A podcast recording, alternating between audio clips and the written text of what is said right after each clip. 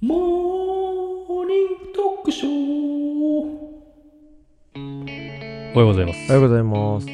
奥田民生さんですかうんうーんまあ厳密には運ではないんですけどわかった。はいえっと、パフィーの歌でし違いますょ。あ、違うかう。んそっちかと思った。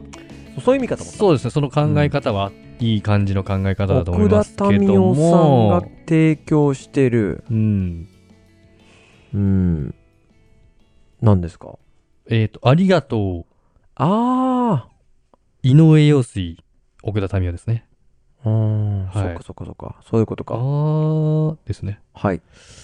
あの今日はね、うん。ちょっとあの、なんか別に、あのー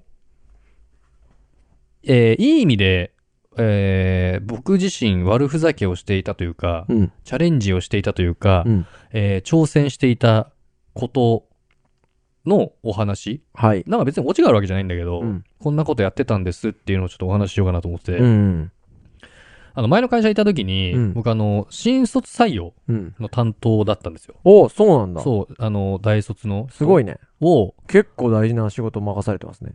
そうそうそう。だからうん説明会とか行って、うん説明して、うんなんか、あ、行ったことありますそういうない。の。ない。うん。なんか、なんだっけな。マイナビエキスポみたいなのがあって、うん東京ビッグサイトでやって、はいはいはいブースやって開いて、見たことあるよ。ある、あのーあそこで人を呼び込んでうん、喋、るみたいなの。すあごい一人一人すごでいやってないですよ、もちろん。うんで喋ったりするのはやってましたけど、まあ、数すごい人でやって、うん。で、それがあったりとか、うんまあ、別は別で説明会の会場をうん上野とかで借りて、うん。会議室みたいな研修室みたいな。で、うんそこでやったりとか、まあ本、うんあの本社のとこでやったりとかもありましたけど、うん、何人くらい来んのえっ、と、説明会1回で10人ぐらい来るかな、うーんそう。それをなんか4、5回やって、うんで面接して、うん。みたいなのやるんですよ。うん。でリクルートだね。そうそうそう。うんで、ある年の時に、うん。えっ、と、全然集まんなくて、うん。あのーこれやばいなと。うん。で、えっ、と、その時期があるんですよね。新卒を採用する時うん期を過ぎてしまって、はい。あ、これ今年は採用できないかもっていうのがあ、年もあったんですけど、ゼロかもって。そうそうそう。うんただ、その後に特別で、はいもうちょっと延長してやってるところとかもあったりするのうでんう、んそこをちょっと登録して、はい。説明会開いたりしてたんですうね。ん。で、そこで、えっ、と、ある3名の方を、こちらから内定出させていただいて、うんまあ3名とも内定承諾していただいて、うんまあ入社されたっていうはい3名うんい。らっしゃるんですけれども、すごい特徴的というか、 3名ともそうそうそう。うんで、それ当時、まあちょっと言い方悪いんですけど、うんその、我々が、あー私の会社が採用できなかったっていうのもあると思うんですけども、うんその時採用した3名の方も、うんまあ今までのやつで採用されてなかったみたいな感じなわけですよ。まあ、残り物というかねそう。互いに残り物同士うでんうんどうするみたいな感じになってきてるわけですよね。で、一般的にやる新卒採用の方は、やっぱりこう、何々大学、何々学卒の何々です。うん。うんで、自己 PR こうです。うん御社の死亡した理由はこうですっていうのを、まあ、ちゃんとお話ししていただいて、うんまあ、こっちもテンプレート的な質問をするわけですよ。うん。だから、それに、ちょっと僕飽きちゃってて、はいはいはい。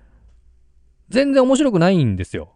もう飽きてるからね。そう。で、新卒採用した人も、最初の研修期間半年か1年はあるんですけど、その間は僕が研修の講師としてやるんですけど、うんその後は配属されて、まあ、うん違う部署に行くと。うん。で、その後はまあ売買なんで、うんあんまり見てらあげられないんですけれども、1年間やるんですけど、やっぱ真面目にやるしね、うんで、その後もちゃんとやって、まあ辞めちゃう人ももちろんいましたけれども、、なんかあの全然面白くないなと。うん。みんな、そんない、お同じ感じで。うん。で、いう大前提があって、その3人、うん。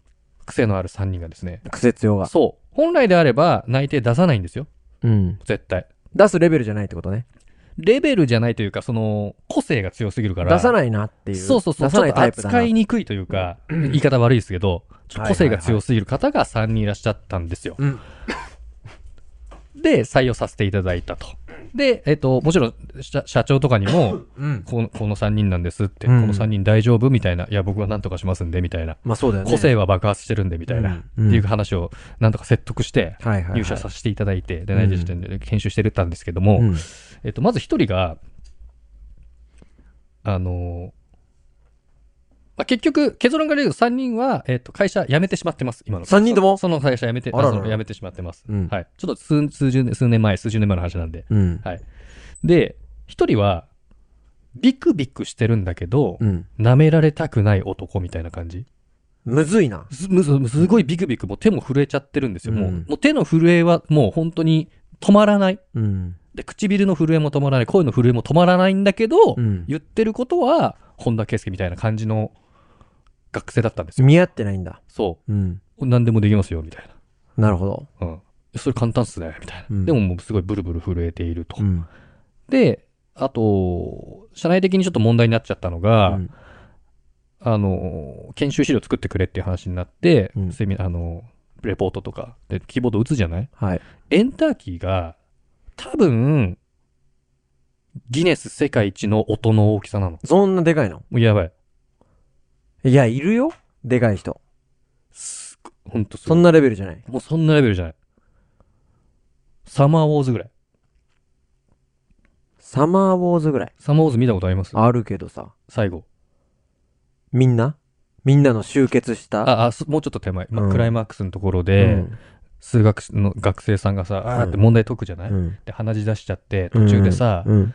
これでお願いしますって打つじゃんうん。そういう感じのエンタ毎回その温度感毎回毎回その温度感夏の最後に押すぐらー。い。そうそうそう、うん毎回サマーウォーズだったの。だかうん。らそれがちょっと問題になってたのが、まあそういう方が7名と、で、もう一人は、えっと、ザブングル加藤さんはい。みたいな方。悔しいです。はい。うん。